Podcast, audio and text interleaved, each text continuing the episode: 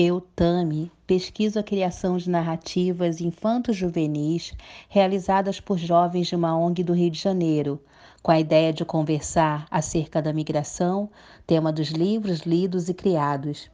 Fico muito feliz em participar do podcast que conversa acerca de sentidos e sentimentos, pois além de ser uma pessoa muito sensível e emotiva, faço parte de um grupo de estudos dois com nos cotidianos e é impossível pensarmos cotidianos sem pensarmos nos sentimentos. A calmaria ao acordar cedo, a irritação em se saber que acabou o pó do café, a alegria ao reencontrar uma pessoa querida, o susto ao saber o novo preço do arroz. Em um dia, somos afetados por tantos sentidos, ainda mais quando pensamos nos cotidianos das escolas. Atuo em uma ONG que recebe adolescentes a partir de 15 anos e vivenciamos muitas sensações em um único dia. Somos muitas e muitos e ao mesmo tempo únicas e únicos, cada uma, cada um com suas redes e suas relações dentro e fora das escolas. Respeitar e acolher é essencial para a professora pesquisadora que estou me tornando. Em minha pesquisa de criar com elas e eles narrativas, sentimos a todo tempo acerca das histórias que lemos, das que vivenciamos e das que criamos, que certamente possuem um pouquinho de tantas narrativas que nos rodeiam. Pesquisar com livros e tempos tão difíceis para as livrarias e editoras é lidar com sentimentos às vezes controversos.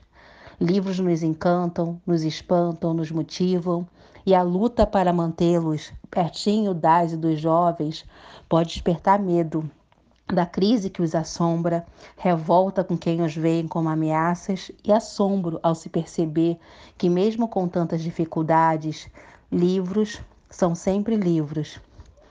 E que cada vez que os abrimos é impossível os fecharmos com o mesmo sentimento de antes. Todo livro nos afeta, nem que seja com tédio. Essa pesquisa não pode existir somente considerando um lado técnico. Escrever um livro envolve emoções e sentimentos.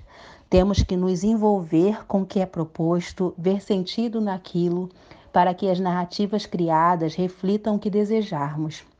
Nilda Alves, no livro Praticante e Pensante de Cotidianos, menciona que para se entender a escola é preciso que estejamos dispostos a inteiramente mergulhar nessa realidade, dançando ouvindo a sua música, sentindo seus sabores e odores, tocando profundamente os seus tecidos, bem como vendo o que ela mostra e não aquilo que queremos ver.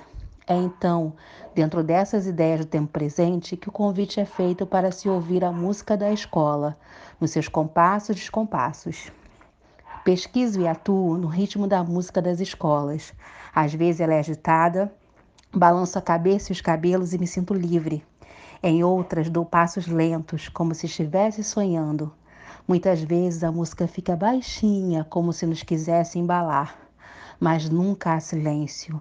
Nunca conseguirão silenciar as escolas. Nunca iremos parar de bailar.